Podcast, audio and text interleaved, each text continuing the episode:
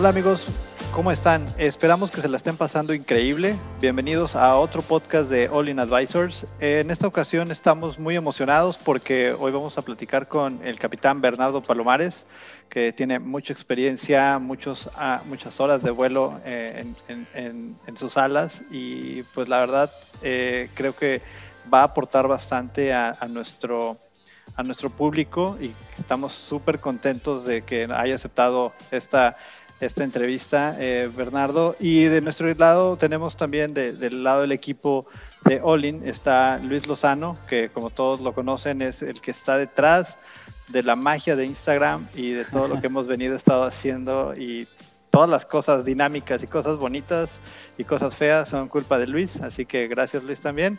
Y pues nada, eh, Bernardo, muchas gracias nuevamente por, por aceptar la invitación eh, te agradecemos mucho y pues, pues, pues bienvenido. Hola Cristian, hola Luis, no, pues muchísimas gracias a ustedes. Para mí es un placer este, compartir a la audiencia lo que fue mi sueño desde el querer ser piloto hasta ahora que lo he logrado, ¿no? Es un camino muy padre y pues estamos aquí a compartirlo con toda la audiencia. Buenísimo, buenísimo Bernardo, muchas gracias. Oye, bueno, pues para empezar, queremos, queremos que nuestra audiencia se familiarice un poco más contigo. Eh, como sabemos, eres eh, capitán, piloto aviador, y, pero, pero hay, hay algunas cosas que queremos empezar a platicar un poco. Entonces, no sé si, si nos puedes decir, eh, que nos platiques un poco de ti, de dónde eres, de dónde estudiaste para, para empezar. Claro que sí, mira, yo soy nacido en León, Guanajuato, yo nací el 8 de octubre del 93. Em, yo empiezo en este tema de la aviación por no sé, desde niños es algo que se siente. Entonces, em, yo a través de los años eh, fui investigando más acerca de la aviación. Fui a dar con la Escuela de Aviación México en el año 2012 y es donde empieza mi carrera como piloto aviador. Empiezo yo en la ciudad de Guadalajara, ahí es donde empiezo mi, pues sí, piloto privado y piloto comercial. Y curso varios, este, varios vuelos en Acapulco, en Atizapán y bueno, la mayoría allí en Guadalajara y fue donde se, se fue desarrollando mi, mi, vida como piloto. Eh, actualmente tengo 27 años, tengo ya cuatro años he estado trabajando en aerolínea, ahorita ya estoy en, en mi segunda aerolínea y pues feliz de compartirles lo más que se pueda. Oye, Bernardo, y, y, tú, por ejemplo, ¿cómo, digo, uno de, uno de los temas muy recurrentes que tenemos con nuestra audiencia es dónde estudiar para pilotos? O sea, yo veo temas, temas y pláticas y de que recomiéndenme una escuela y ¿cómo, llegas tú a, la Escuela de Aviación México? De hecho, si me permites agregar, Bernardo, eh, ¿cómo eh, me gustaría también, o sea, más que cómo, dónde estudiar, ¿qué se busca en una escuela? O sea, ¿Qué son tu top de cosas que una escuela de aviación debe de tener para decir, va, órale? Pues mira, ahí sí son muchas controversias porque siempre hay favoritas, ¿no? En algunos el, el tema número uno es el factor económico. A lo mejor algunas te pueden llegar a cobrar un poco más caro, más barato que otras y eso repercute tanto como si estudias en México o estudias en Estados Unidos. Ya que el simple hecho de estudiar en México te ahorras pues el vivir, el gastar en dólares. Bueno, que todos modos la, la escuela te la cobran en dólares y este otro, otro tema también es dónde resides. O sea, mucha gente que reside en Guadalajara pues, dice, voy a estudiar aquí en Guadalajara, yo este, no sé, vivo en el norte, pues, me voy hacia una escuela en Monterrey. Eh, yo voy a dar con la Escuela de Aviación México gracias a un amigo también de León, Guanajuato. Él me comenta que se iba a meter a estudiar aviación. Yo ya tenía la espina entonces él me empieza a platicar acerca de que se va a meter una escuela en Guadalajara llamada Escuela de Aviación México y es donde empezamos a investigar nosotros de la misma. Yo en ese momento, yo la verdad no tenía mucho conocimiento de las escuelas, estábamos viendo también si iba a estudiar en Estados Unidos, eh, pero por cuestiones eh, personales, familiares, pues decidimos estar aquí en Guadalajara, bueno, en México, estudiar en, en, Guadalajara y es donde yo doy con la Escuela de Aviación México. Em, en ese entonces, y bueno, yo creo que ahorita también es, ha sido las escuelas más grandes, más fuertes aquí en México, y ahorita se abrieron buenas alternativas. O sea, está la Escuela de Aviación México, pero creo que hay otras muy buenas aquí en, en México. Em, yo tengo la oportunidad de crecer, la, de, perdón, de conocer la Escuela de Aviación México, no conozco otras y de la cual yo te puedo eh, hablar, ¿no? Sobre mi experiencia. Va, me parece, me, me parece importante lo, lo, que dices, el factor económico, cómo juega, porque también mucha gente este, a la que le gusta esto, que, que, lo tiene como plan de vida, ¿verdad? Estudiar la carrera de piloto, piloto aviador, de repente se desanima muy rápido, ¿no? Eh, digo, es normal, pero yo en alguna vez tuve la oportunidad de, escuchar una plática con, con, otro capitán al que le, le, hacían la misma pregunta y decía, hombre, bueno, yo las estudié en Estados Unidos, pero, pero cuando el dólar no estaba así, este, eran otros tiempos, ¿no? Entonces, me parece importante que lo digas, este, y va. Pues mira, yo creo que el factor económico también es, este, pues muy, muy fácil, bueno, muy muy controversial, ¿no? Porque tengo amigos que primero estudiaron la, la carrera de, de, sobrecargo y ellos trabajando sobrecargo pues fueron ahorrando y se fueron pagando a la escuela de, de piloto. Obviamente, pues, a lo mejor te tardas un poquito más estudiando con medios propios. Yo la verdad tuve la oportunidad de que mis papás me, habían, me apoyaron en ese momento, pero yo creo que si tú te metes a trabajar, tienes el compromiso y te haces eh, pues a la idea de que lo que quieres estudiar se puede lograr teniendo cualquier trabajo, ¿no? Sabiendo ahorrar. Claro, no todos eh, estamos en la misma eh, posición, ¿no? A lo mejor algunos tienen otros gastos, pero digo, si tú te das el compromiso, se puede lograr. Oye, y cuando tú estabas investigando de la escuela, digo, ¿cuáles son los, o sea, los puntos que tú dijiste, sabes qué? O, llegaste directo ahí y dijiste, bueno, saben que me interesa el, me interesa el programa, me quiero inscribir. ¿Cómo, cómo, cómo es para, para una persona que viene, ahora sí que, que de la, de la calle a, pedir informes, ¿no? Llega y, que, que, ¿cómo es? ¿Cómo funciona? Pues mira, yo tenía la experiencia de este amigo que me platicó acerca de la escuela. Nosotros un día de, León nos fuimos hacia Guadalajara, fuimos ahí al hangar, creo que está en la fila 3, de hecho, en Guadalajara, y nos empezó, y tuvimos una cita con la entonces secretaria, de, bueno, la encargada de informes, y ya ya te da el, el, te platica, ¿no? Pero, o sea, tú llegas como con la ilusión, llegas al hangar, empiezas a ver los aviones, empiezas a ver chavos eh, con una barra, con dos barras en, sus hombros y como que te empieza a entrar el amor a, la aviación, ¿no? Yo creo que yo cuando llegué a pedir informes venía llegando un chavo de su vuelo solo y yo decía, wow, algún día yo quiero yo quiero y lo voy a lograr, ¿no? Porque es, es un tema, es, es, un, es, una pasión, ¿no? El sentir eh, esa emoción al ver los aviones, al ver a la gente con su uniforme, es, algo padrísimo. Es, yo creo que ha sido uno de los días con más ilusión, ¿no? El, el, ir a pedir informe. Sí, precisamente por eso te preguntaba, porque es el, es el día, o sea, creo que es el día donde tú realmente te terminas de enamorar, ¿no? De decir que esto es lo que quiero ser y así es como me quiero ver, ¿no? Bueno, y, de ahí, ¿cómo es tu experiencia? O sea, te metes, empiezas a estudiar, te pegas en los libros y llegamos a la parte de hoy es tu primer día de vuelo. ¿Cómo es tu primer día de vuelo? Pues yo creo que antes de mi primer día de vuelo es como tu primer día de teoría. En mi primer día de teoría yo me acuerdo fue la primera vez que yo me ponía mi uniforme completo. Obviamente te lo pones antes para probártelo y todo. Y el día de es, es el día de, que tú ya vas al... bueno, nosotros pues estamos ahí en el hangar tomando la teoría. Entonces es, ir al hangar, ¿no? Es ir la emoción, el, el traer tu uniforme planchadito, el, el estar... Nosotros estábamos en un hangar donde en la fila 3 y en la fila 4 había aviones, creo que sí en la fila 4 es, ya había aviones ejecutivos, entonces era estar en clase y en eso escuchar como a lo mejor un Learjet o algo así empieza a prender sus motores, el empezar a oler este, la turbocina, es algo, o sea, que, se te pone la piel chinita. Yo me acuerdo ver los aviones aterrizando, el, el ir caminando con, con, mi, con mi mochila de la Escuela de Aviación México era pues increíble, ¿no? El, el, el que nos dieran la introducción y pues bienvenidos pues ya son pilotos, ¿no?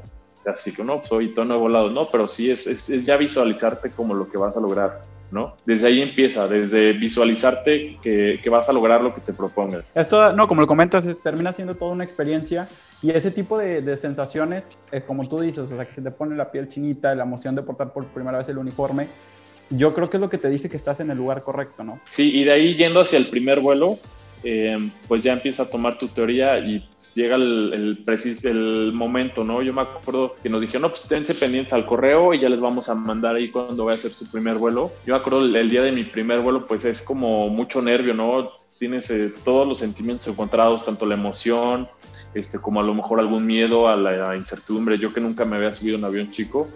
Eh, entonces empieza como todo ese, ese, esa mezcla de sentimientos y pues ya llega la hora, en eso el instructor te dice, oye, pues ven, vamos a hacer walk around, este, ahora checar el combustible, todo. Y yo fíjate que es, es, no sé, muy, muy nervioso y tenía amigos de, de, generaciones arriba, y pues la típica broma, ¿no? De, oye, ¿sabes qué? Pues cuando estés arriba te vas a marear durísimo, entonces ve a vomitar, ¿no? Y ahí vamos a vomitar nosotros, ¿no? Al baño. y este, pues era una broma, ¿no? Que nos hacían. Entonces ya llega el, el, momento que tú subes al avión, pues, el corazón latiendo durísimo, entonces ya es momento de despegar, ya tienes la mano en la potencia y, el, el, empezar a sentir cómo se empieza a mover el avión, cómo empieza a las llantas a despegarse del, de la pista entonces, como un sentimiento de emoción. Yo creo que ya pasa del miedo hacia la emoción, porque ya estás volando, ¿no? O sea, es como el, sueño de, volar, pues ya estás volando, ya lo estás logrando. Entonces, ya emprendiendo el vuelo, pues de todo, ¿no? El, instructor te dice, oye, ¿sabes qué? Pues mira, son los controles, pum, para la derecha, luego para la izquierda, ahora jálalo, ahora empújalo. No, yo me acuerdo que después ese vuelo bajé amarillo, estaba súper mareado y es, luego ese día eran las 3 de la tarde en Guadalajara, las 2 de la tarde, entonces había como mucha turbulencia, pero padre, o sea, muy padre. Yo me acuerdo que después de ese día dije, sí, yo nací para eso, me encanta. Oye, ¿qué avión era? Era un Cessna 152. Mira, de hecho, de hecho aquí tengo mi, mi bitácora y déjame te digo hasta qué matrícula fue, fue mi primer vuelo. Vámonos. A ver. Así de detallado viene este podcast, gente. Mira, te voy hasta la fecha. Fue el 28, el 28 de mayo del 2013.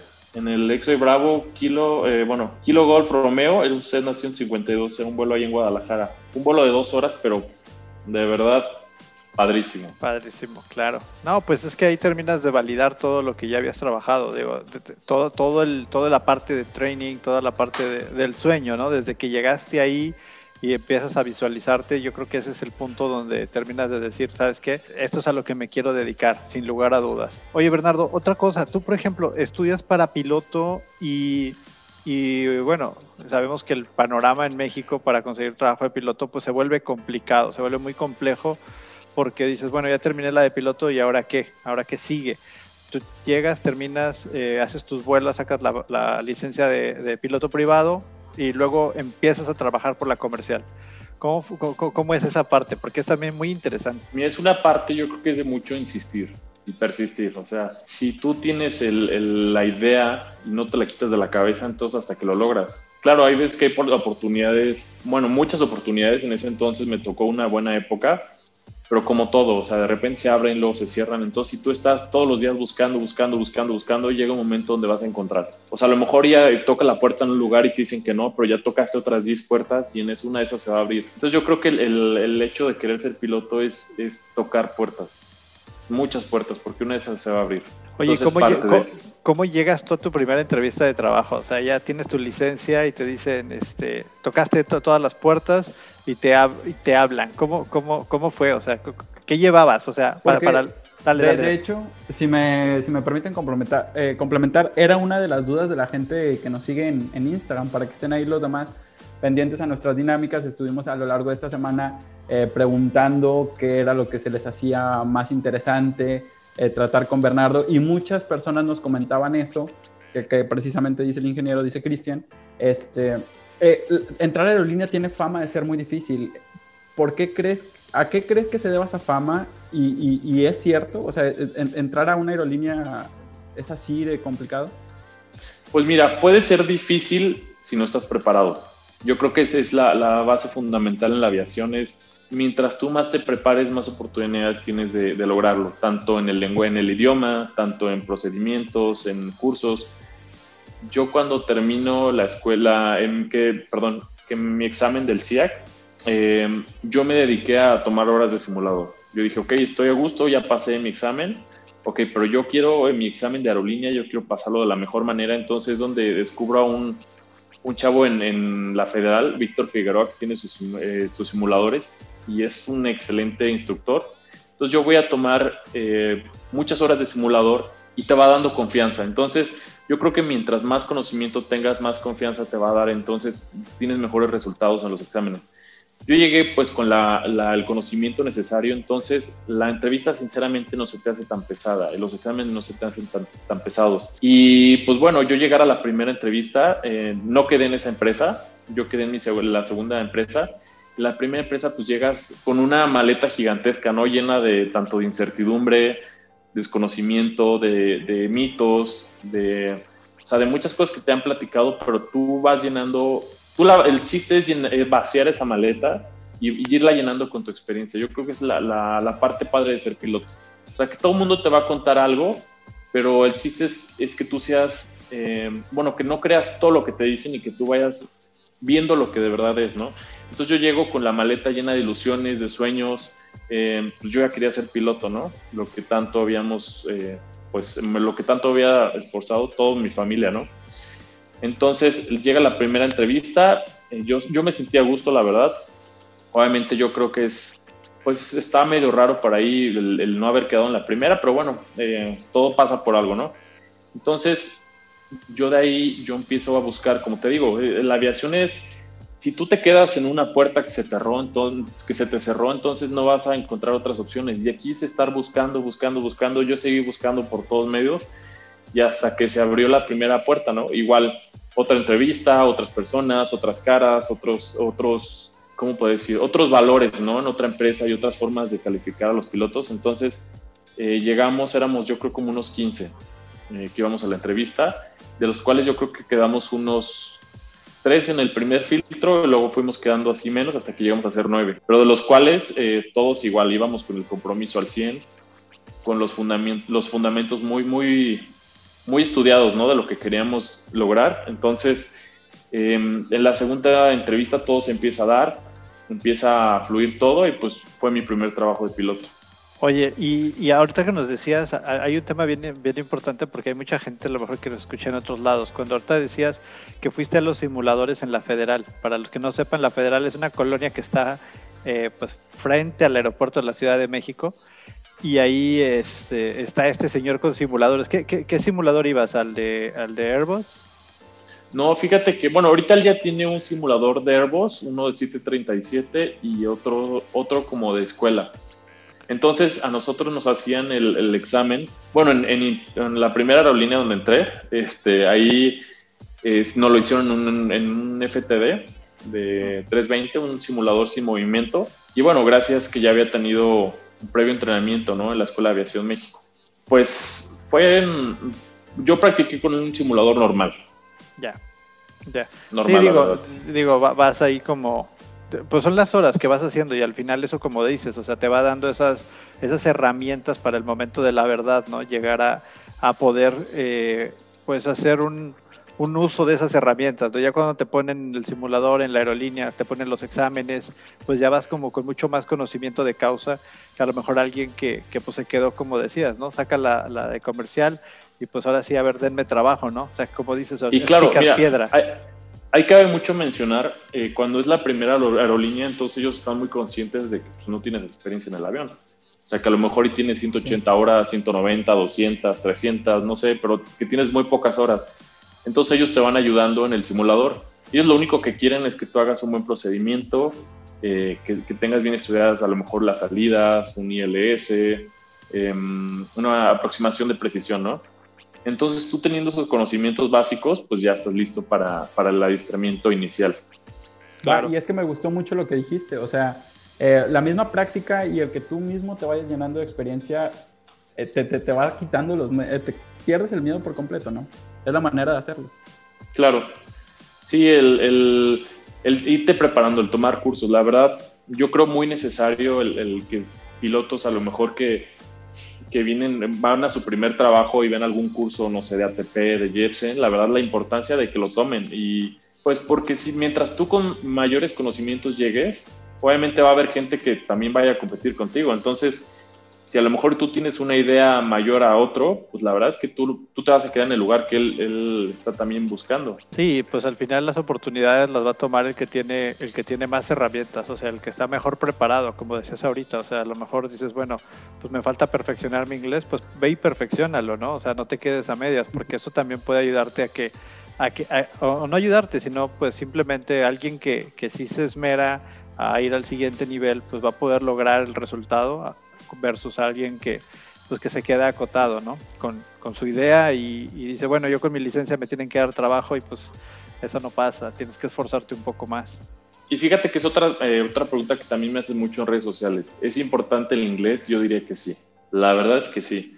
Porque los manuales del avión van a ser en inglés. Eh, la terminología en vuelo es en inglés. Entonces, hace poquito subí un video en una red social y me comentan, oye, pero si ustedes, el controlador le está hablando en inglés, porque ustedes están hablando, digo, perdón, si el controlador les habla en español, porque ustedes están hablando en inglés. porque así lo marca la, la, compañía ¿no? que creó los aviones. Entonces, se llaman estándar callouts. Entonces, tú vas a hablar estándar y los, los, las comunicaciones dentro de cabina son en inglés. Entonces, sí, sí es muy necesario el inglés. La gente que a lo mejor no lo tenga, sí, sí pueden tomarse unos cursos. La verdad es un, un extra. ¿Cuáles podrías decir, Bernardo, que son como esas tres cosas importantes que, que alguien que quiere ser piloto debe tener muy en cuenta? O sea, tú, no sé si le pudieras dar tres recomendaciones a Bernardo de hace, de hace 2013 para acá, siete años, este, ¿qué, qué le podrías decir? Muy buena pregunta, te lo juro. Es muy, muy, muy, muy buena porque sí la he repasado demasiado durante estos años en mi cabeza. Y a lo mejor yo, es que es, una vida muy diferente. A lo mejor al principio estamos muy acostumbrados a estar en casa, el, el, siempre convivir con la familia. Y pues yo salgo de León y pues yo me lanzo a donde no tenía familia, donde no tenía amigos, a otra ciudad. Entonces el, el saber estar bien contigo mismo, el disfrutarte a ti mismo el, saber que pues, no estás solo, estás contigo mismo. Si yo me, me, hablara en el 2012, que fue cuando empecé, yo diría, ¿sabes qué? Todo va a estar bien, vas a aprender a estar, contigo, a estar bien contigo mismo. Obviamente también el, ser constante. La aviación es de ser constante. Mientras tú más constancia tengas, el, mm, tanto en estudio como en asistir a las prácticas, en todo eso, entonces se, me fue dando eso, ¿no? A lo mejor al principio pues mi constancia era menor, pero te, te das cuenta que la aviación es mucha constancia. Entonces, mientras más te vayas exigiendo a ti mismo, entonces todo se va dando muy fácil. Entonces, tres consejos, el, aprender a estar bien consigo mismo, la constancia y, y, a lo mejor yo otra vez, bueno, ahorita viviendo lo de esto de la, de la época de la pandemia, sería como ser muy administrado en los recursos. El ser piloto te enseña a ser administrador. No sé, a lo mejor y cuentas cuentas con cierto combustible, entonces, no sé, tengo tantas opciones, ¿no? Entonces, eh, ser administrado en, en, todo, en tiempos, porque si tú le dedicas muy poco tiempo al estudio, entonces, pues obviamente se va a ver reflejado cuando quieras llegar a ser piloto, ¿no? Y también algo muy importante, pues a lo mejor empezamos 10 pero depende del estudio de cada quien, es como se van, van desenvolviendo eh, o van terminando cada uno de los pilotos. A lo mejor y empezamos 10 y de los mismos 10 terminamos primero a lo mejor 3, 4 y fue de los primeros que entramos a la aerolínea. Sí, que no, no, está casado una cosa con la otra, o sea, pero yo creo que algo, algo que sí, eh, esos tres consejos creo que son muy buenos. Me gusta mucho el de la constancia y la perseverancia, o sea, de, de no de no aflojar, ¿no? O sea, no porque es como ir al gimnasio, o sea, nadie va al gimnasio y se pone fuerte de un día para otro, ¿no? O sea, es, es, constancia y perseverancia. Entonces, para poder entrar y para poder tener lo que quieres, pues tienes que luchar por ello. Y creo que eso es, es un muy buen consejo, que hay veces que muchos de la gente eh, nos terminamos desesperando, ¿no? Porque queremos ver resultados mañana. O sea, somos una generación de, de, de Netflix y al ser una generación de Netflix le quiero dar clic y yo quiero ver lo que está pasando y lo quiero ahorita y... Oye, y también, perdón, perdón que te interrumpa. Dale, dale. Algo súper importante en eso, yo lo que le digo a la gente que está estudiando ahorita aviación, que disfruten sus vuelos. O sea, porque la verdad, el, el hecho de volar un Cessna 152, despegar a las 7 de la mañana, que nos estés volando en Acapulco, en Guadalajara, irte a, no sé, o sea, es algo increíble y por lo mismo, por, los que, por lo mismo que todo el mundo está como en la urgencia de ya quieren ser piloto de aerolínea, no disfrutan. Yo, yo si volvieran a, ese momento, yo, yo me diría a mí mismo, disfruta esos vuelos. Porque obviamente son vuelos muy diferentes, ¿no? En un Cessna 152 a lo mejor puedes este, maniobrar más el avión. Este, y, y un consejo sería ese, que disfruten toda, toda, toda la etapa de ser piloto, desde volar un Cessna 152 hasta volar un 380 entonces siempre disfruten, disfruten mucho sus vuelos. Oye, y Bernardo, ¿y, tú qué opinas del, del, del, piloto que ya, digamos, se va consolidando en la industria aquí nacional? O sea, ya, ya, brincamos el primer escalón, ya estamos en aerolínea, y luego, ¿cómo ves el panorama hacia, perdón, el panorama hacia afuera? ¿Cómo, ¿Cómo ve la industria en otros países al piloto mexicano? ¿Qué perspectiva tienes? Fíjate que es un piloto muy, este, muy deseado por las otras aerolíneas. De hecho, el, año pasado eh, fui a una plática informativa de una aerolínea eh, de los Emiratos Árabes, porque estaban muy interesados en contratar pilotos mexicanos y como vinieron ellos, a lo mejor vinieron de Vietnam, vinieron de China, o sea, ellos vienen, bueno, en ese entonces venían, ahorita con lo de la pandemia, pues es un, es un reacomodo. Eh, pero ellos venían mucho por nosotros. Ellos quieren mucho el piloto mexicano porque pues desde los 19 años, 20 años, pues ya están volando un 320. A lo mejor en otros países, no sé, en Estados Unidos o no sé, en otros países donde más sea muy restringido, a lo mejor en Estados Unidos empiezas volando un avión muy chico.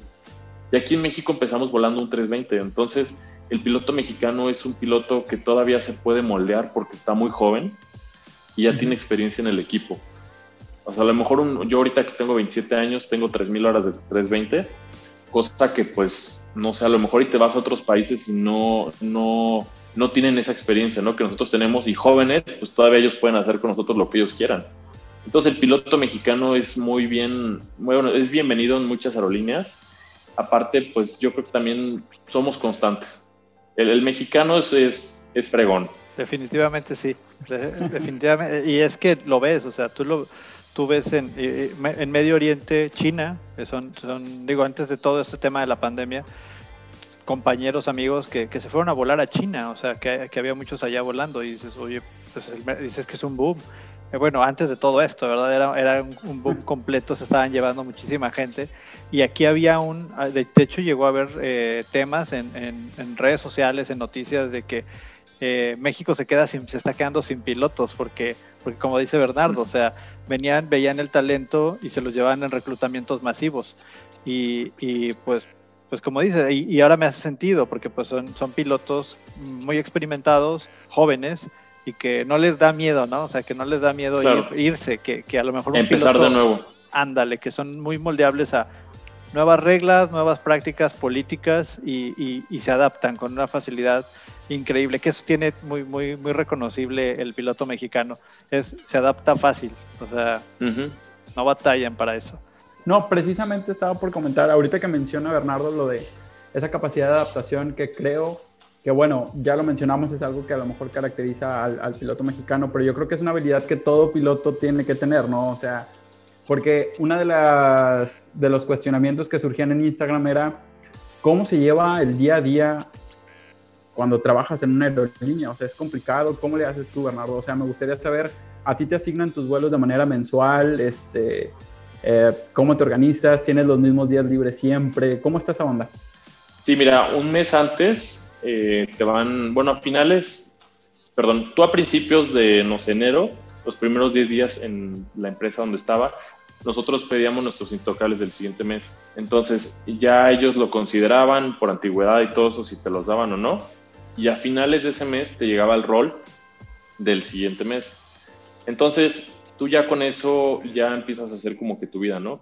Y ahora sí, son, son muy diferentes las aerolíneas. A lo mejor unas son vuelos eh, de ida y vuelta, a lo mejor otros estás fuera muchos días. Eh, y el organice, es, es donde yo iba con el tema hace rato, ser muy administrado.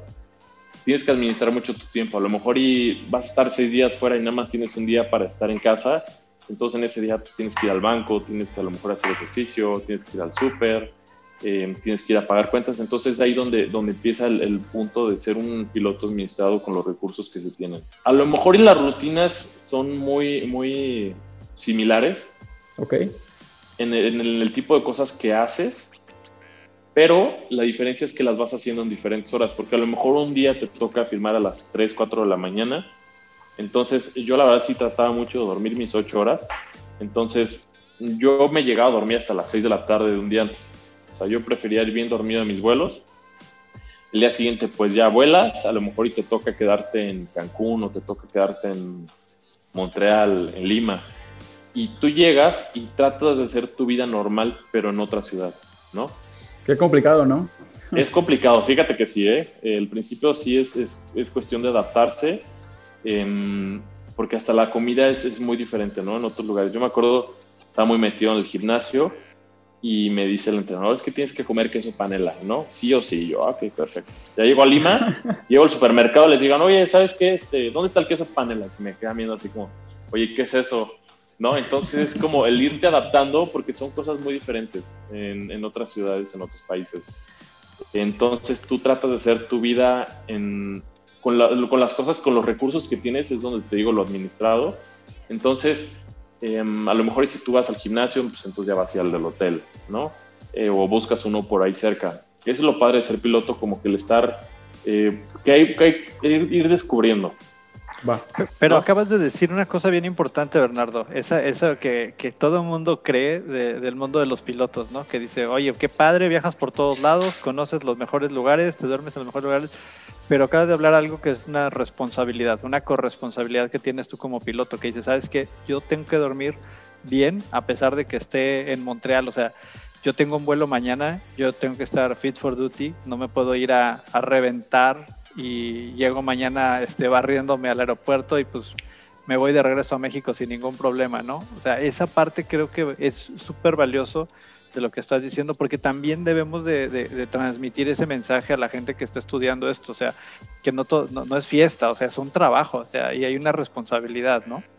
Sí, y a veces, pues, eso que dices, ¿no? A veces pues sí, a lo mejor estás en Toronto o Montreal o Vancouver, pero a lo mejor te toca un descanso mínimo, vienes súper tronado de toda la semana pasada de estar una friega durísima en la casa, eh, problemas familiares, entonces hay veces que tú llegas a, a, no sé, a lo mejor a Cancún, tú nada más te quieres encerrar todo el día en el hotel, porque a lo mejor ya, fui, ya fuiste a Cancún 50 veces, ¿no? Entonces ya llegas y a veces es como quererte encerrar a descansar, porque sí, yo al principio sí quieres salir y quieres a comerte el mundo, pero ya después ya quieres como que más una estabilidad. Entonces, sí, el, piloto tiene una, una, vida muy glamorosa, el estar viajando mucho, a lo mejor conociendo muchos lugares diferentes. Eh, a mí algo que disfruto mucho es la comida, la verdad. Yo soy, me gusta mucho cocinar, entonces voy a otros lugares, pruebo algo y luego yo lo traigo a mi cocina. Entonces, el, el, ah, no siempre comes lo que quieres. Hay veces que vas al aeropuerto y está todo cerrado, nada más hay un sándwich del, del del Subway o, de, o del Starbucks. Entonces, tienes que aprender a comer lo que hay o tú traer, ¿no? O sea, a lo mejor y traer tu lonchera, traer tu comida. Hay veces que sí, sí es, o comes frío, o comes con hambre, o comes sin hambre, porque ya sabes que luego no vas a poder comer. Entonces, tiene una parte muy glamorosa y otra también que es, es como el, el vivir siempre deprisa. Claro, Pero vale toda la pena. Va, sí, no, y claro, creo que entonces pudiéramos concluir em, que es un trabajo desgastante físicamente, ¿no? O sea, es complicado mantener ese estilo de vida saludable al que todos tenemos que, que tirarle, ¿no? Sí, fíjate que sí es desgastante, pero también hay maneras de, de, erradicarlo, ¿no? Hay veces que vas a tener meses como diciembre que vas a estar volando muchísimo, entonces irte preparando, ¿no? Obviamente, si tú tienes una vida muy acelerada, tú llegas de tus descansos y en vez de descansar te vas de reventón o lo que tú quieras, ¿no? Hay miles de cosas. Entonces, o, lo que ya hace poquito yo hablaba en un, en un chat, bueno, en un live que tuve con, con un compañero, eh, nos dicen, oye, ¿se puede vivir en otra ciudad tú siendo base, no sé, tú eres base en México, puedes vivir en, en Tijuana o en Guadalajara? Sí, claro que se puede, o sea, pero hay veces que tú llegas de todo el día estar de vuelo y aparte échate otro vuelo a otra ciudad, entonces así, esa parte sí es pesada. Entonces, el, el estar como, sí es desgastante, desgastante, físicamente, pero hay maneras de erradicarlo o de tratar de hacerlo lo menor posible. Una buena ah. alimentación, un buen ejercicio, eh, te mantiene a lo mejor y no al 100%, pero no menos del 50%. No, me parece importante lo que dices y creo que habla muy bien de ti como piloto, el que, el que eh, estés consciente de que depende de cada quien y del grado de responsabilidad que cada quien tenga, ¿no? Eh, me gustaría también preguntarte, ¿tú crees que los vuelos, bueno, ya sabemos que, que, el día a día no, ¿verdad? Pero los vuelos, eh, ¿crees que son rutinarios? O se pudiera decir que un vuelo complicado es aquel que se sale de, de la rutina para ti.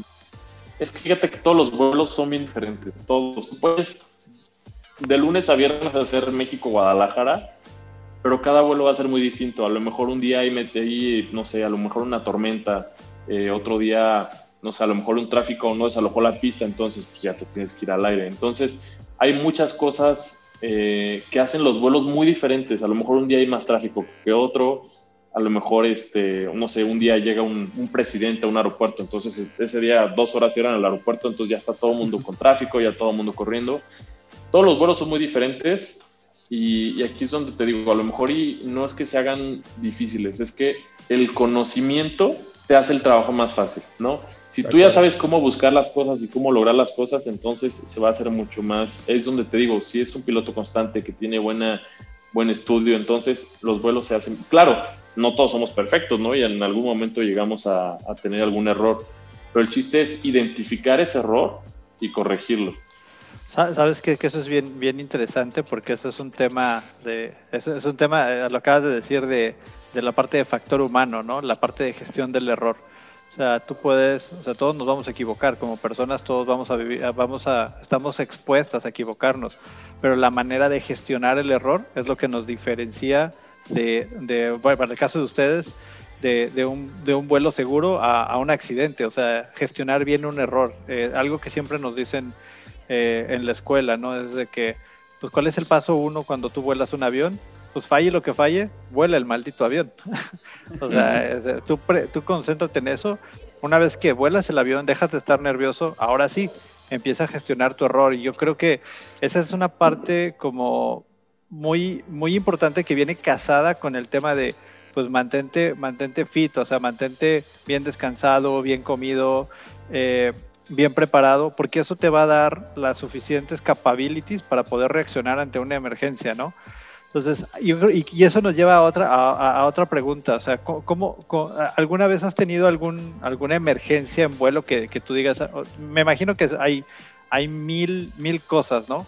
pero de repente alguna emergencia que para ti haya sido como de que, oye, pues, esta ha sido la, significativa, pero con la tripulación, con la preparación, la abordamos correctamente, algo de lo que te acuerdes. Sí, claro, fíjate que es, es, algo, pues que sí llega a pasar dentro de la aviación, o sea, siempre va a haber situaciones adversas, siempre, o sea, bueno, no siempre, sí llegan a haber muchas, o sea, la verdad que tú dijeras, me ha tocado una, no, a lo mejor me han tocado 10, pero la verdad es que como las 10 hemos tenido muy buen trabajo en equipo, que la verdad, el, ser piloto también tienes que tener un buen liderazgo, un, buena, una, buena una buena comunicación con, con, los demás, ¿no? Porque a lo mejor y si tú llegas de malas y, y empiezas a gritonearle a todo el mundo, entonces la gente ya no se va a abrir a ti. Entonces, si tú llegas con una buena actitud, empiezas a tener buen, buena actitud con tu equipo, entonces tu equipo te va a respaldar, ¿no? una situación que tuvimos en, íbamos un vuelo hacia Cancún y muy cerca de, Mérida, íbamos, no sé, a lo mejor unas 40 millas de Mérida, em, nos habla la sobrecargo mayor, nos dice, ¿sabes qué? Pues hay un, pasajero que se está convulsionando y viene muy mal. Ok, entonces ahí es donde ya tu, tu cerebro, o sea, es como lo que te digo, empieza a administrar recursos, recursos, ¿qué, ¿qué tengo? ¿Qué puedo hacer? ¿Qué opciones hay? ¿No? Entonces, tú ya empiezas a ver, no, pues aquí tengo a Mérida 40 millas, este, Cancún a lo mejor y todavía me quedan, no sé, un decir, 200 millas. Ok, entonces, ok, empieza a confiar en tu equipo. Bueno, entonces tú, ellas empiezan a seguir sus procedimientos y ya nos dicen, no, pues sabes qué, pues ya tenemos un, médico a bordo, eh, ok, lo estamos checando, va. Pero en ese momento que ellas están haciendo tu trabajo, entonces la cabina se vuelve otro trabajo totalmente diferente. Tú aquí estás viendo que en Mérida pues eh, ya estás avisando a la compañía que a lo mejor y te vas para allá. O sea, los, los, los mandas, el chiste es tener a toda la gente en la jugada. Porque si tú quieres resolver un problema tú solo, es muy difícil que, que lo hagas más ágil como si tuvieras el, el, apoyo de los demás. ¿no? Entonces, aquí a lo mejor, y, en ese momento, pues yo también era el primer oficial, empiezo a hablar con el capitán, me dice, oye, pues sabes, tú ya vas para la ascenso, ¿cómo ves? Órale pues va, mira, tenemos aquí a Mérida, ya les hablamos de Mérida, pues tenemos eh, un pasajero así, está, tiene tantos síntomas, el, doctor lo está checando, ok, va, perfecto. Ok, no, pues al, tránsito aéreo, pues sabes qué, pues tenemos una situación así, quedamos pendientes, ¿no? Ok, ya, mantienes a todos en la jugada. Y en eso nos dice la sobrecargo mayor, ¿sabes qué? Pues bueno, el doctor nos dijo que el, el pasajero viene bien, está estable, ya se tomó un medicamento que a lo mejor se tuvo que haber tomado antes, pero sí llegando se tiene que ir al servicio médico. Ok, entonces es necesario que nos desviemos a, ahorita a Mérida en este momento, ¿se va a morir? No, ok, no, puede continuar, va. Entonces ya metemos a lo, mejor al controlador aéreo, sabes que pues tenemos un pasajero en estas condiciones, ah, ok, perfecto. Eh, no te declaras en emergencia, pero sí te van a dar una prioridad, ¿no? Ok, entonces vuela directo a, no sé, al fijo final. Entonces tú ya estás volando directo hacia Cancún, tú llegas, y si se, si se requiere, pues ya a lo mejor iba a haber un servicio médico. Sí hay situaciones que te sacan del, es lo que te digo hace ratito, que no todos los vuelos son, son iguales.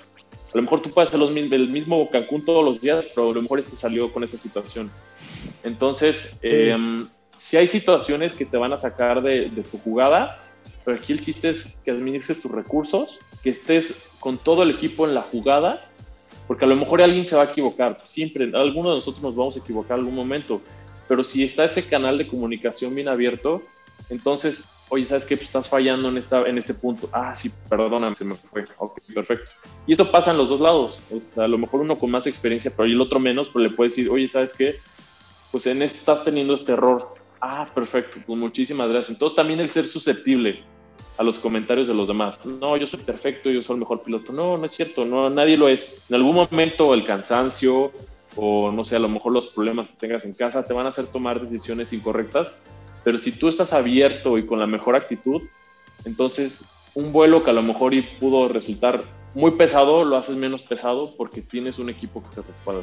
Es que me parece que en esta situación que nos acabas de platicar se resume de lo que veníamos hablando, ¿no? O sea, cómo en la aviación se vuelve tan importante el estar consciente de que esto puede pasar. O sea, este tipo de situaciones pueden ocurrir, porque a, lo mejor en esa situación que, que, te tocó vivir fue el pasajero, pero a lo mejor pudo haber sido la sobrecarga, la sobrecargo, perdón, o pudo haber sido el capitán, o pudiste haber sido tú, o sea, primero hay que estar conscientes de que eso se puede dar y después sacar a, para lo que tú te has preparado, ¿no? O sea, de, de, lo que hablábamos al inicio, o sea, todos estos años de entrenamiento, de constancia, de no quedarte nada más con lo que te dicen los, los manuales ni los libros, sino tú meterle tu cuchara, prepararte y, y luego lo, lo, que dices, este, en la cabina es muy importante, bueno, no en la cabina, en la aviación es muy importante la comunicación, que muchas veces este, se dice muy fácil, o sea, ay, es que, o sea, la comunicación de repente es como, es que cómo no se van a entender, ¿sí me explico? Pero es difícil, es difícil y resulta complicado hasta en la vida cotidiana muchas veces expresar lo que queremos o vamos a hacer, ¿no lo crees? Claro, y es ahí donde, donde yo recalco mucho que llevemos la aviación a nuestra vida cotidiana, a nuestra vida fuera de un avión, siempre. A lo mejor en la aviación es mucho de, te dan una instrucción, eh, descienda a nivel 280, y ok, entonces tú tienes que repetir la instrucción que ellos te dieron para que se quede muy, eh, se quede clara entre los dos. Entonces, si nosotros llevamos la aviación a nuestras vidas, ese es algo que te abre mucho las puertas. Sí, te simplifica, te, digo, ya, ya está, como dicen por ahí, ¿no? La aviación ya está inventada, no hay que inventar nada. Entonces, y, y, en ese sentido, pues, ahorita me gustó también mucho esa parte de, de, un liderazgo, un buen liderazgo a bordo de una cabina donde nadie es líder, sino que todos están haciendo su mejor trabajo para lograr el mejor resultado. Y, dices, y, y, y creo que e, esa parte a veces en aviación desafortunada, afortunada, desafortunadamente creo, el tema del ego juega un papel muy importante porque a veces tú llegas, llegas nuevo a la aviación y al ser el chico nuevo sin, sin, sin experiencia, sin barras, sin nada, pues nunca tienes la razón, ¿no? Entonces estás como a un cierto... Y, y, esa razón te la vas ganando conforme vas ganando tiempo, experiencia. Pero fíjate que puedes tener esa razón, ¿eh? Ah, no, sí la donde, tienes. Donde te digo, donde te digo, la experiencia no siempre tiene que ver este con, con, que las cosas salgan de la mejor manera. Totalmente. Te la vas como ganando, o sea que de repente la gente empieza a reconocer esa razón y eso empieza a generar en ti un liderazgo. Entonces la gente dice, bueno, pues este chavo está chavo, pero tiene razón y, y, y va haciendo un liderazgo y como dices, esa parte de irte quitando, es, quitando ese ego, porque a veces hay ese estigma alrededor de, de las tripulaciones, de los pilotos que dicen, no, es que el piloto es a, a, hay juicios, entonces el piloto, hay un juicio sobre el piloto, pero esa parte que dices me, me, me, me, abre un panorama muy padre porque es un liderazgo efectivo en una cabina donde nadie tiene la razón, sino que la razón tiene la razón.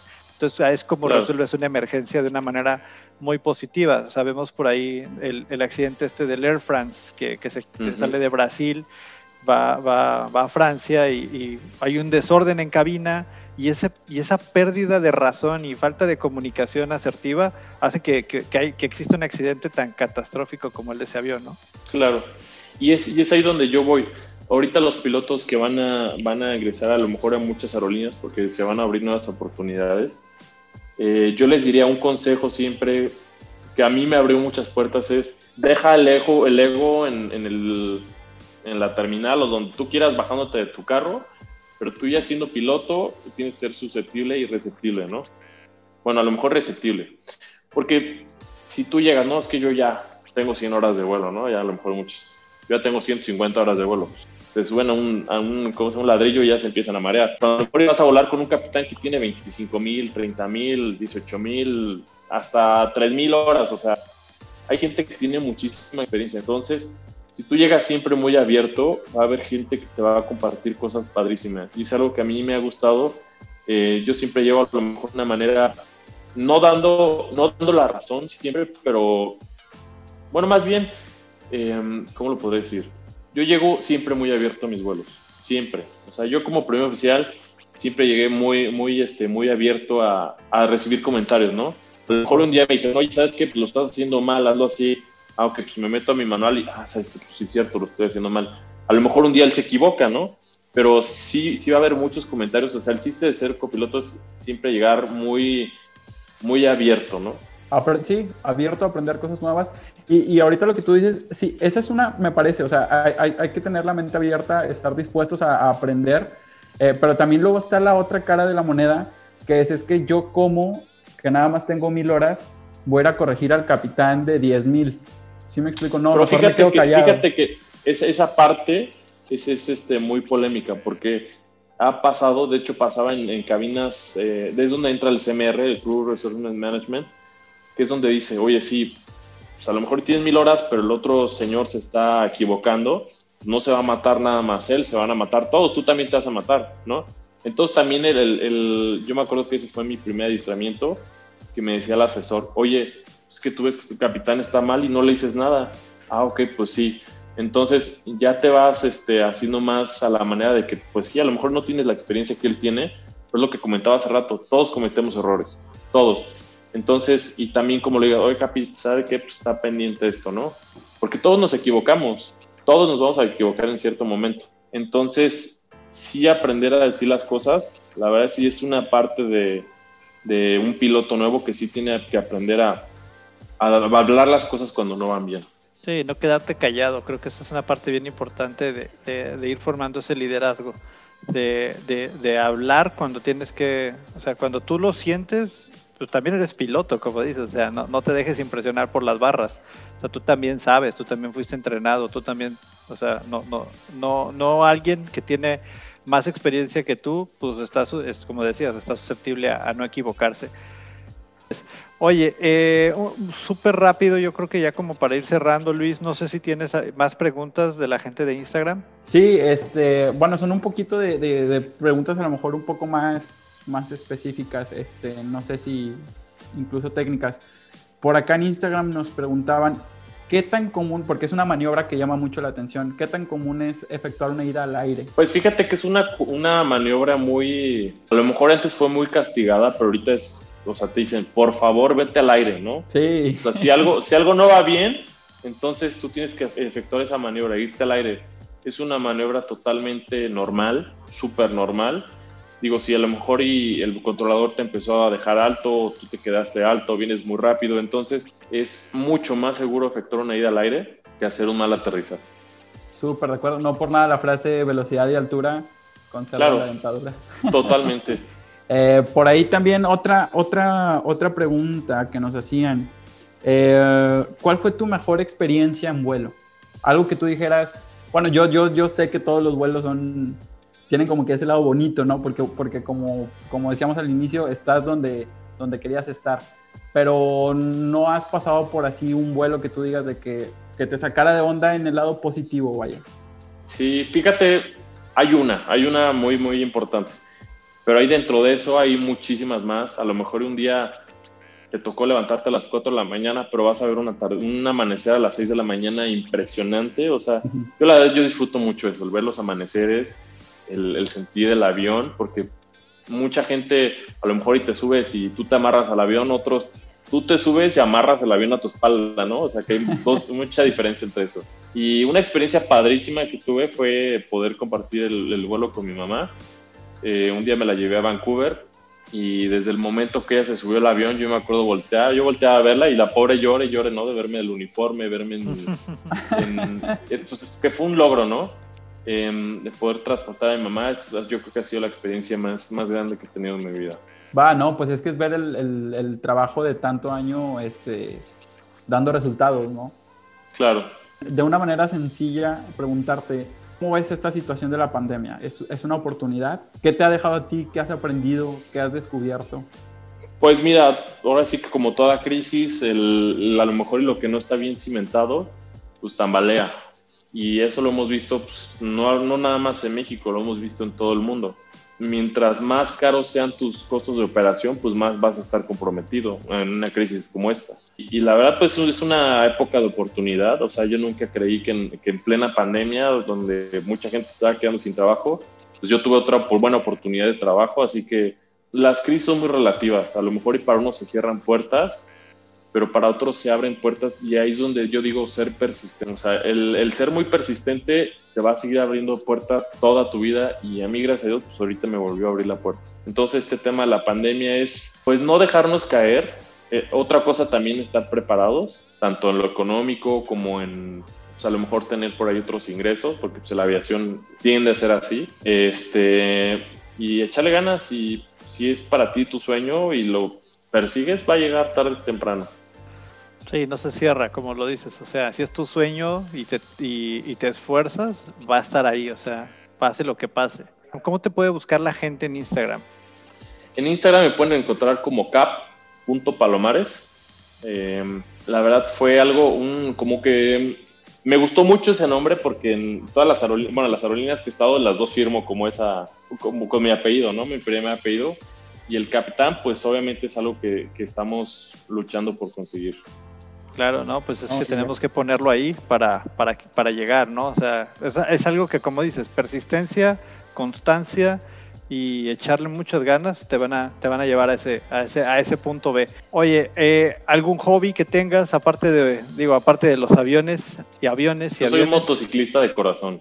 Motociclista desde niño, desde mi abuelo, mi papá, o sea, todos hemos sido motociclistas es una gran pasión. Em, yo soy, uno de mis hobbies es aprender, el aprender cosas diferentes. A lo mejor ahorita en la pandemia tuve la oportunidad de aprender este, a cocinar.